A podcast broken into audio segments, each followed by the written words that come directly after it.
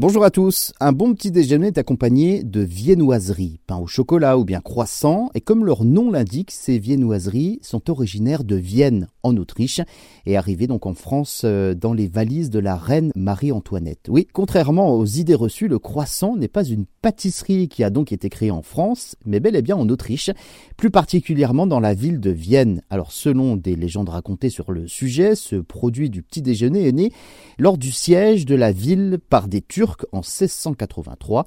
Les Ottomans étaient donc euh, prêts à attaquer la ville tôt un matin. Ils avaient commencé à creuser des tunnels, mais les boulangers autrichiens, levés de bonne heure, ont entendu le bruit et donné l'alerte, empêchant donc la prise de la ville.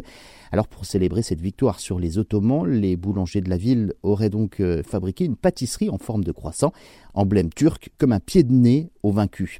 La pâtisserie devient par la suite très populaire à Vienne. Depuis, on dit encore à Vienne que manger un croissant, c'est manger un turc.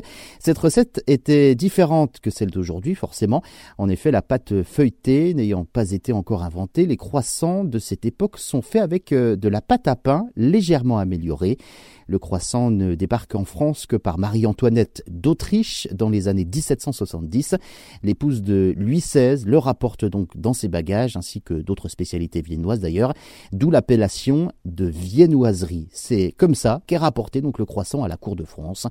La première recette de croissant réalisée avec de la pâte feuilletée n'apparaît qu'en 1905, suivie en 1920 euh, par la recette du croissant au beurre.